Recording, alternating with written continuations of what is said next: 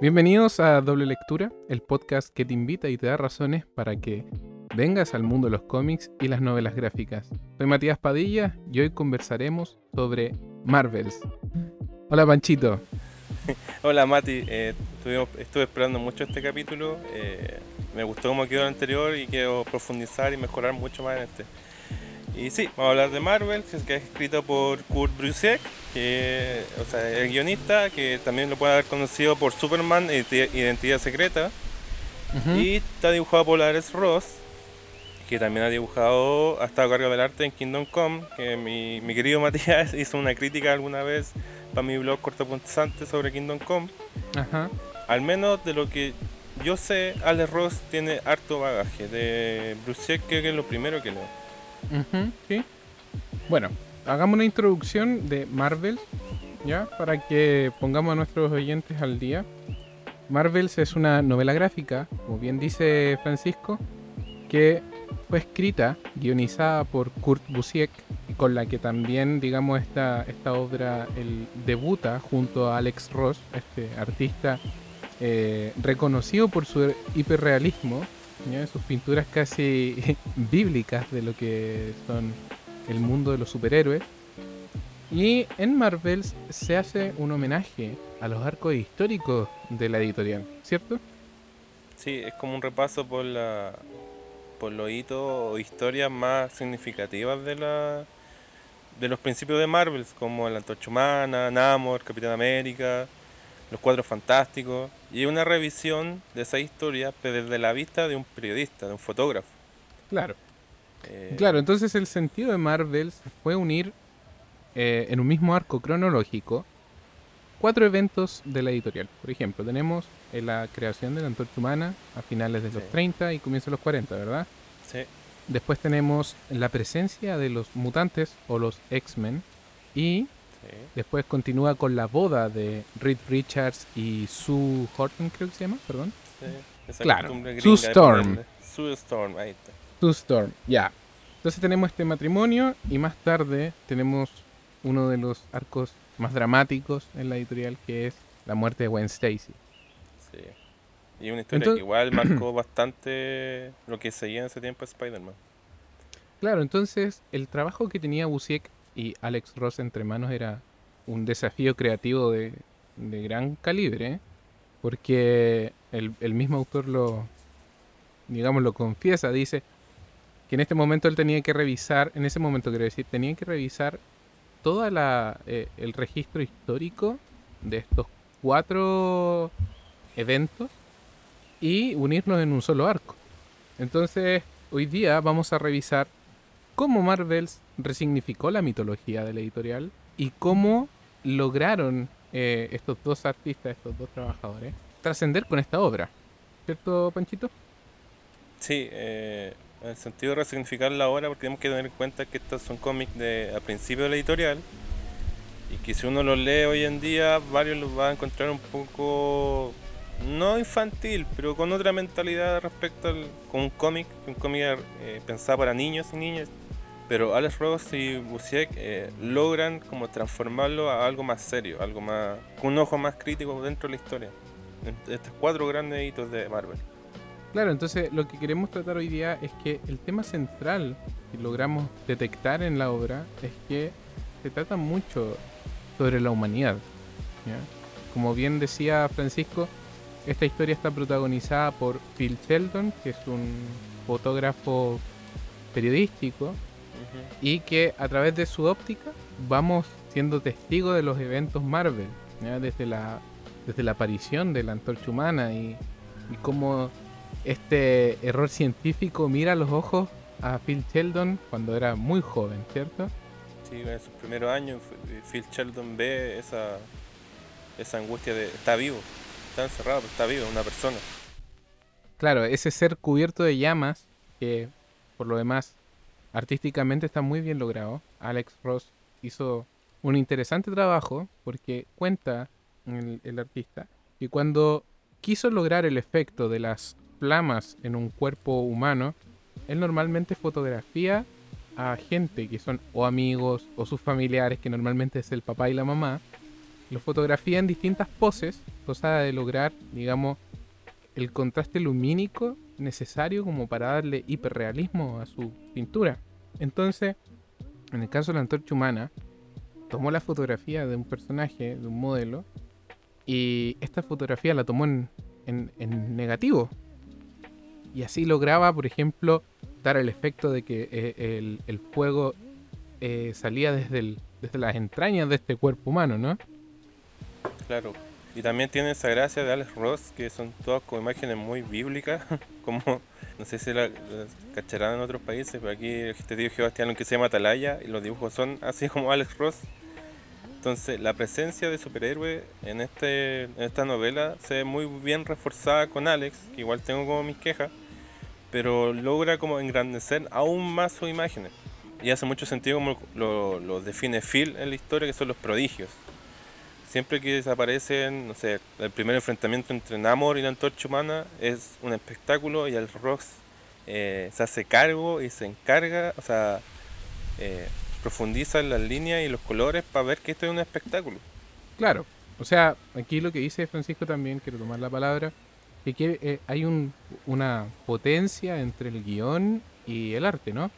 Porque por un lado tenemos que nuestro protagonista y su entorno te sorprende. O sea, estamos hablando de que esto es a inicios de la década de los 40, la Segunda Guerra se está desarrollando y Phil Sheldon lo único que quiere hacer como digamos como periodista fotográfico es irse a Europa porque ya está sucediendo las cosas.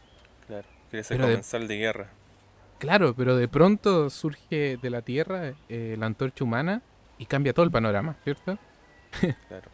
Entonces vemos que Phil Sheldon se sorprende. Los humanos en general se sorprenden porque lo que estaba sucediendo en Europa ya no era tan significativo como lo que estaba sucediendo en Estados Unidos, ¿no? Claro. Y creo que eso es como de lo aciertos que decíamos antes, que claro, en los cómics, los clásicos, la gente se sorprendía, pero pasaba a un plano secundario. Eh, gracias al guion y el dibujo de Alex Ross, nos vemos en primera plana cómo reacciona la gente frente a, frente a estos hechos.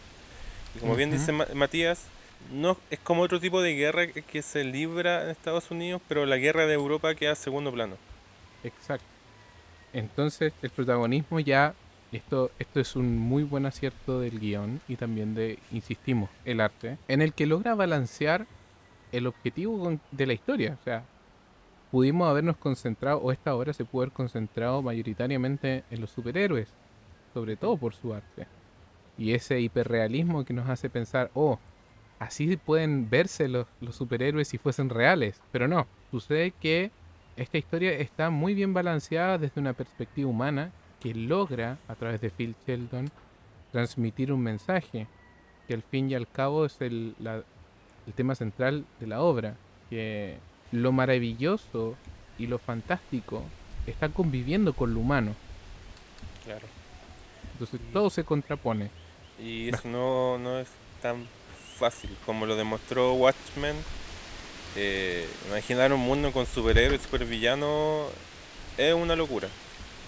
Por todos los daños colaterales que pueden haber entre medio. Claro, porque al fin y al cabo la historia también trata de, de cómo el ser humano eh, por miedo, por simple ignorancia, ataca y tiene reacciones violentas ante lo que es diferente, a lo que es el extranjero, el otro. Claro. otro. Claro, porque por ejemplo acá cuando parte la historia, toda la gente está en contra de la antorcha humana, toda la gente está en contra de Namor porque están destruyendo la ciudad en su enfrentamiento. Pero cuando aparece que hay un super soldado en Europa peleando contra los nazis, que es el Capitán América, todos le aplauden. Y mismo Phil dice, me impresiona que alabemos tanto al Capitán América porque es uno de los nuestros y los de acá lo queremos echar como si se chino cagando de acá. Y esa mirada que hasta el día de hoy, si lo llevamos a algo más terrenal, eh, que persiste en la humanidad, mirar con recelo con el que viene de afuera. Mm. Es un tema muy, digamos, es un tema súper debatible. Creo que en, el, en, el, en cómo lo tratan en la historia se vuelve algo súper interesante.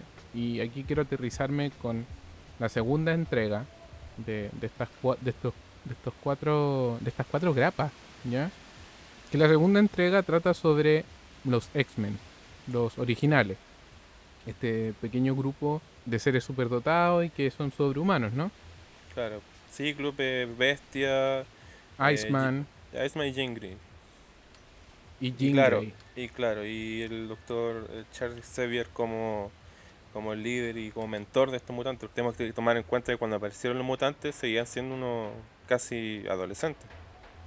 Claro, entonces el, el libro presenta esta situación, presenta la, la introducción de los X-Men como extranjeros, como el norteamericano promedio en esta historia, no, no, no nos vamos a referir a la realidad, pero sí a, los alcances que tenga, cómo reaccionan con tanta violencia al notar que los mutantes pueden ser, digamos, poco de falsas acusaciones debido a su naturaleza. Entonces pasa, y es una escena que me gustaría conversar mucho con Francisco. Phil Sheldon se ve conflictuado por esto. Porque en un momento determinado de la historia ve como porque un grupo de, de transeúntes acusa a los X-Men de haber, de haber intentado matar a un trabajador que estaba limpiando vidrios en un edificio y que trataron de eh, matarlo, pulverizarlo y atacarlo mientras caía del edificio. Cuando en el arte que, que exponen a, a- una plana completa no fue así. En cierto sentido trataron de salvarlo. Entonces la gente lo empiezan a, a- empiezan a acorralar a los X-Men y los empiezan a atacar. Y en esto le empiezan las pedradas y el castigo y el linchamiento. Y en esto aparece Phil Sheldon. ¿ya? Y era de noche. Phil Sheldon estaba cavilando porque justo en ese momento a él le habían entregado, digamos, la responsabilidad de escribir un libro sobre los Marvels, estas maravillas, los prodigios, luego de que su registro foto- fotográfico fuese tan bueno. Entonces vemos una escena en donde la oscuridad se baña en un color escarlata. Y esto es gracias a la luz de Cíclope. Sí. Y, y en eso Phil Sheldon, en toda la vorágine de emociones, tira una piedra, un trozo de ladrillo quiero decir, y le da en la cabeza a Iceman. Entonces, a lo que vamos es que en esta escena se presenta la violencia desde el protagonista, quien más tarde se cuestiona lo que hizo. ¿Por qué los ataqué? ¿Por qué? No había necesidad de atacarlos. Y se lo lleva a cuestionar mucho más con la escena del sótano. La escena del sótano. Cuando llega a casa y están sus vecinos buscando mutantes. Y se da cuenta que en su casa hay una mutante. que se fue de su casa, hay una niña pequeña, porque su papá había quedado sin trabajo y le echan la culpa a ella. Entonces, estos elementos, como con lo que decía el Matías, eh, le da hartos matices a Phil. Y eso me gusta. No, no, no- no te los venden como el tipo bueno que se las sabe todas y tiene todo muy claro, no. Phil va creciendo contigo mientras vais leyendo la historia. Y puede tener acierto y desacierto. Y esa mirada que se nota que es más crítica sobre el ser humano permea en toda la historia. Exacto. Entonces, es esencial eh, ver estas situaciones porque eh, enriquece mucho la historia. Eh, nos invita a pensar un poco más en nuestras perspectivas, en cómo queremos ver el mundo, en cómo compartimos con otras diferencias y cómo entendemos a los otros. ¿Quiénes son los otros? ¿Somos nosotros? ¿O son los que nosotros creemos que son los otros? Claro. Entonces, nada, queremos invitarlos a leer Marvels porque de verdad abordan muy bien esta historia a través del el guion y el arte. Y además, queremos ahora hablar sobre cómo construyeron al, al personaje de Phil Sheldon. Claro, Sheldon tiene un viaje que podría ser como cuesta arriba, pero no. Tiene alto y bajo, lo que se asemeja como lo que en verdad es la vida. No esa, no esa mirada idílica que todo va a salir bien, no. Pasan cosas buenas, pasan cosas malas, él aprende, él se equivoca. Exacto. Eh, pero Sheldon es como una persona más al final. Porque cuando aparecen estas, estos eh, eh, prodigios, tiene miedo igual. No, no- incluso no sale tan explícito el guion, pero gracias al dibujo de Ross, tiene miedo. Cuando ve a la antorcha, claro, siente que hay alguien vivo, pero también le da miedo.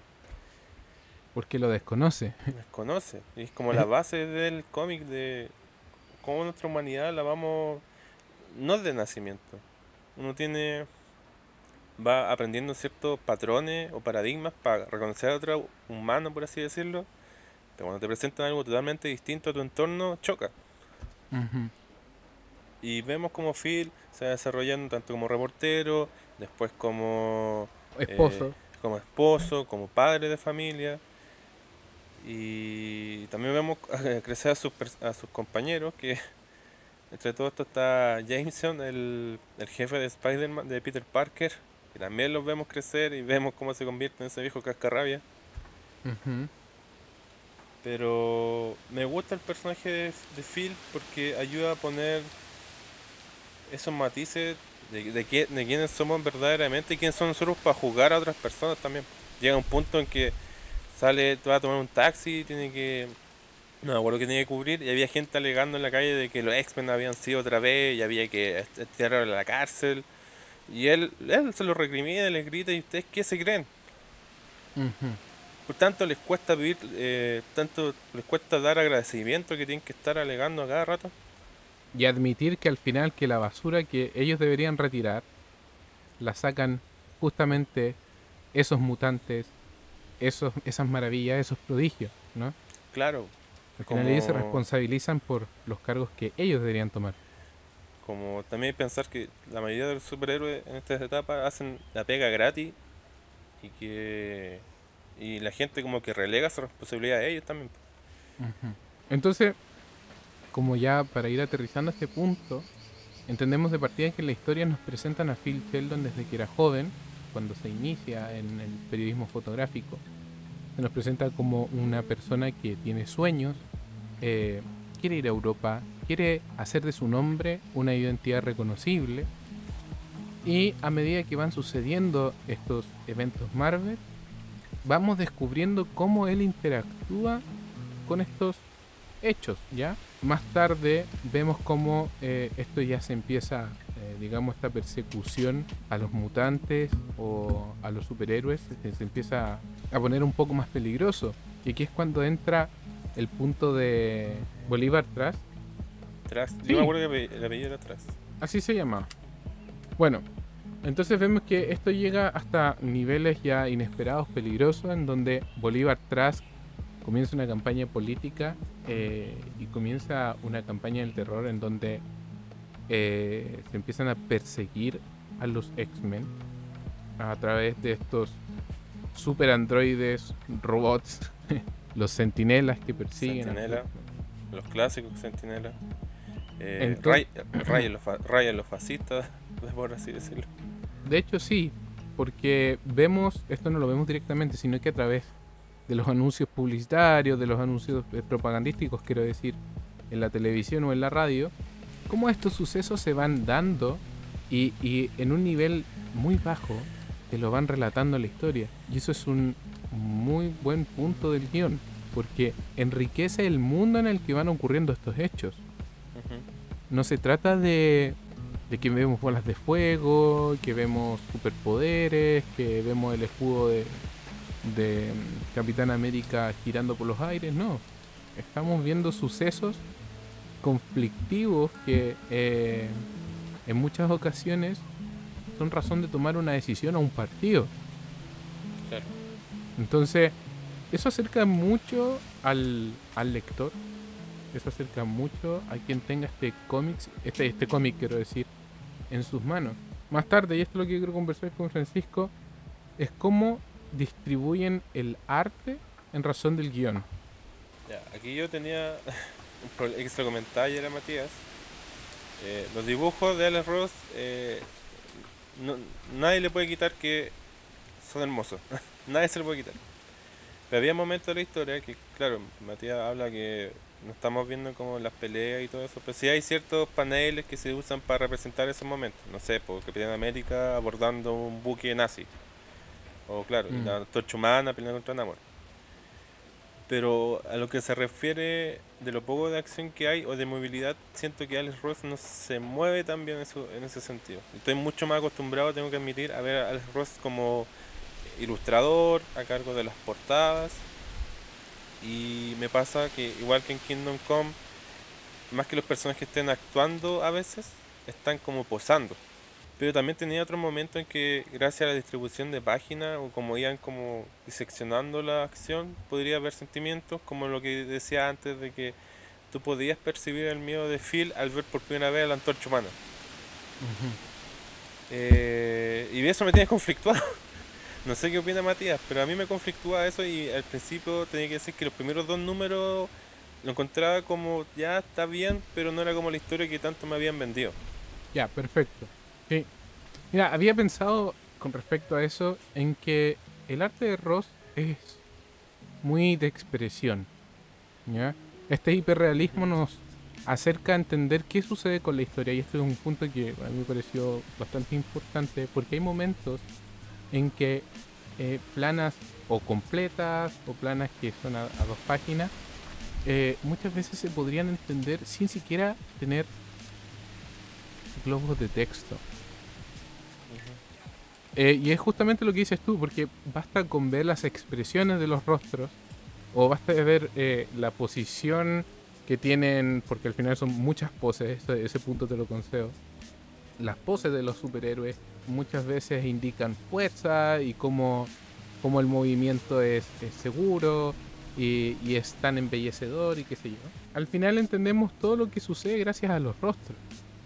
Pero no vemos, por ejemplo, viñetas de momento a momento, perdón, de acción a acción. No es, no es un puñetazo, no es una patada, no, es un movimiento antes de ejecutarlo. Claro. vemos un golpe. Como Phil a punto de salir del bar porque hay una noticia. como que se va a parar, pero no, se siente como si estuviera parándose. No, porque vemos su rostro solamente. Claro. Entendemos su rostro, entendemos qué sucede gracias a la expresión. Entonces yo creo que un punto súper importante que a mí no lo había tomado como algo, eh, digamos, que podría ser falente o mejorable, ni siquiera falente, algo que podría mejorarse. Pero creo que sí responde al tema central del guion, que es ver cómo reaccionaríamos los humanos en nuestra naturalidad que históricamente es súper reconocible ante situaciones de surrealismo, algo fantasioso, cuando nos acercamos a lo que no podemos conocer, ¿me entiendes? Entonces, sí, creo que podría haber sido mejorable ver un poquito más de acción, un puñetazo, una cara hecha mierda. O más jugar con el con esto eh, de viñetas, como viñetas cortitas, porque van muy seguidas. Mm. Entonces, si, si seguís todas esas viñetas cortitas, tenés una acción completa. Que igual es un recurso muy utilizado. Pero se entiende igual. Hay que entender también que el arte de Ross es es pintura, no, no estamos hablando de, dibujos o trazos finos o trazos gruesos, estamos hablando de pintura de, lleno, entonces hay que, hay que echar una revisada y entender que también aquí, aquí también se hace presente la inspiración que tiene Ross con respecto a, su madre modista, porque eh, cuando eres diseñadora de modas necesitas poses. con poses, no con acción. Entonces ahí podríamos entender un poquito por qué Ross lo hace. Claro. Eso con respecto al arte. Eh, me gustaría hablar ahora del guion. Creo que aquí es un punto que deberíamos conversar profundamente. ¿Qué te pareció el guion a ti, El guion, en primer lugar, no sé si por nuestra carrera, si no sabían, con Matías somos periodistas titulados. Pero bebe harto de la crónica de esos años, que es como la crónica, si uno lo lleva a Latinoamérica, la crónica de Gabriel García Márquez, que ir relatando de forma más o menos objetiva, como describiendo, pero sí poniendo la voz del periodista o del narrador muy adentro.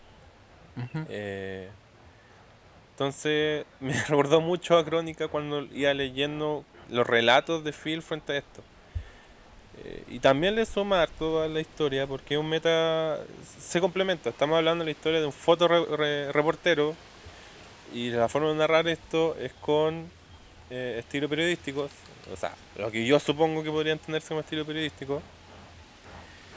Y hace que la lectura sea fácil. Al mismo modo de ver, la hace fácil, eh, es fluido. Y las cavilaciones que tiene Phil también son bien entendibles. Eh, y como insisto, como a lo largo del desarrollo del personaje también va cambiando su forma de contar esta historia. No es lo mismo leer al Phil joven que al Phil de las últimas páginas, que está a punto de retirarse. Exacto.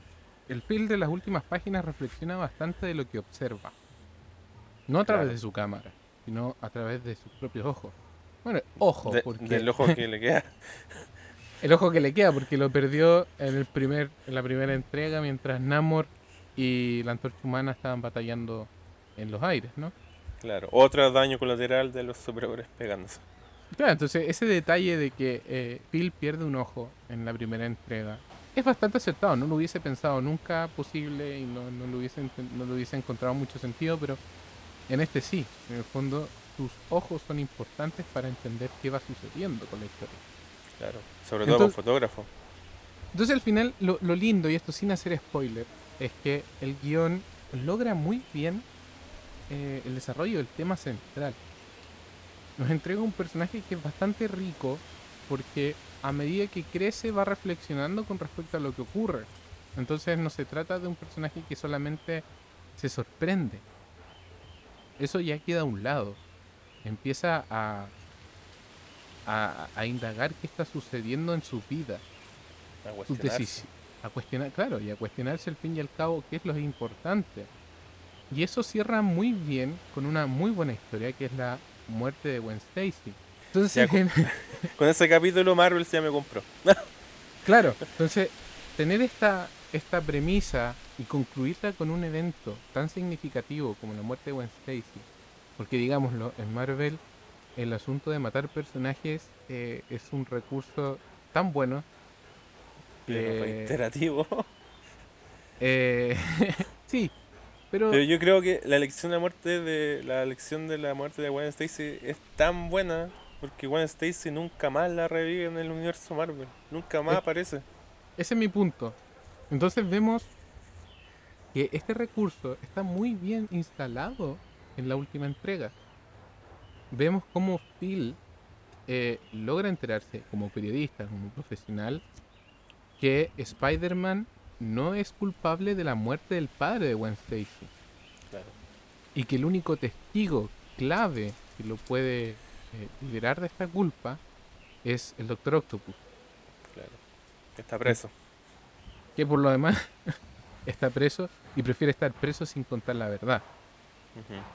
Entonces sucede que Phil empieza a empatizar con esta historia y se acerca a Gwen Stacy y empieza a reflexionar sobre Gwen Stacy. Porque no solamente ve belleza en, es- eh, en este personaje, sino que encuentra la gen- genuidad humana, aquella que encuentra la maravilla y la gracia y la- el prodigio de vivir en cosas tan banales. Y, lograr eso en un guion no es fácil. No es algo que se te vaya a ocurrir con la mano. Es algo que debes pensar. Y Kurt Busiek acertó, creo, de gran grado con este personaje, que es Stacy. Y además lo estamos viendo en un momento, digamos, ya del retorno a lo familiar, el retorno al descanso de Phil Helton, porque está pasando justo un momento en su vida, ¿cierto? En que se empieza a, relajar consigo mismo, empieza a entender muchas cosas, ¿no? Claro. Y como que cada vez está más. Está cansado de cubrir el prodigio, en verdad. Entonces. El encuentro con Gwen Stacy hace esa gran juxtaposición por una persona que ya ha vivido bastante, ha visto miles de cosas y ya está, quiere tirar la toalla con otra persona que ve pasar, que era una invasión de Namor a Nueva York. Bebé, en vez de asustarse, weón, como que se maravilla con la forma de estas naves y los colores. Y Phil lo ve y queda Por eso está tan bien construido, porque lo hace de a poquito, no te lo sueltan así. Se construye desde que conoce a Gwen hasta que llega ese momento. exacto. Entonces, Eh, no a, a- a mi parecer que más allá de la muerte de Gwen Stacy, es cuando le, le dan esa riqueza a su muerte. Porque no muere el personaje y Spider-Man se queda sin novia o sin amor. Muere alguien que fue genuinamente humano, que valía la pena siguiera viva. Claro. y que irónicamente murió por estos conflictos entre superhéroes y villanos. Claro, entonces es. No sé, para mí Marvels creo que es, eh, una muy buena novela.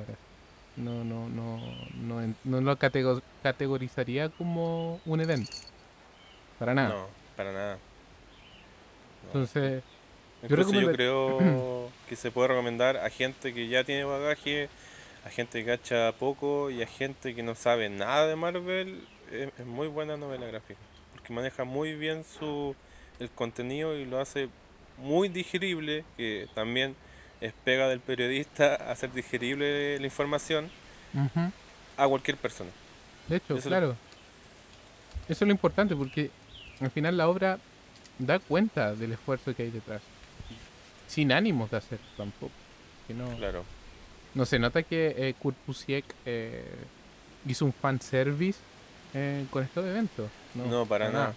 Su vista es tan crítica que se aleja de. Porque te pone lo bueno y lo malo que tiene la situación al final. No llega, el- no llega el punto de, de Watchmen que Alan Moore, para los que ya conocen la personalidad de Alan Moore, es como muy, muy fatalista, que se va a acabar el mundo, que están los superhéroes y los villanos. No llega a ese punto. Pero no te lo pinta todo de rosa. Entonces, ¿qué ocurre al final? ¿Te gustó cómo terminó?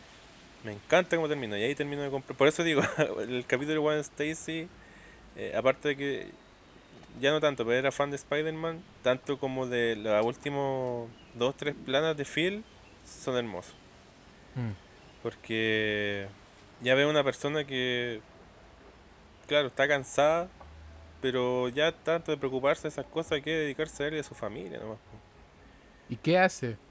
En el final, sin ánimos de hacer spoiler, la cámara toma una fotografía de él. De él. Y Y es un, es un detalle que me, queda, me, me quedé pensando bastante tiempo. El- al final de la historia termina viendo a Phil. No Claro. estamos viendo una fotografía que tomó Phil. Estamos viéndolo a él junto a un pequeño, junto su a un niño. y es toda Y la él- maravilla que necesita. Y él dice, por fin va a tocar, no, ahora, ahora es el momento que alguien me tome una foto a mí. Claro, y encima lo dice, lo había olvidado. Pero esa imagen se me quedó grabada en la cabeza. Creo que esos son los puntos más fuertes de la historia, tanto de guion y de arte, es cuando encuentra a la niña mutante en su sótano, Mm. Gwen viendo la invasión y Phil en, la en- en el ojo de la cámara. Mm. Para mí, yo creo que los momentos más importantes serían la persecución a los X-Men, la mutante en casa de Phil, la muerte de Stacy. Creo que serían los más significativos.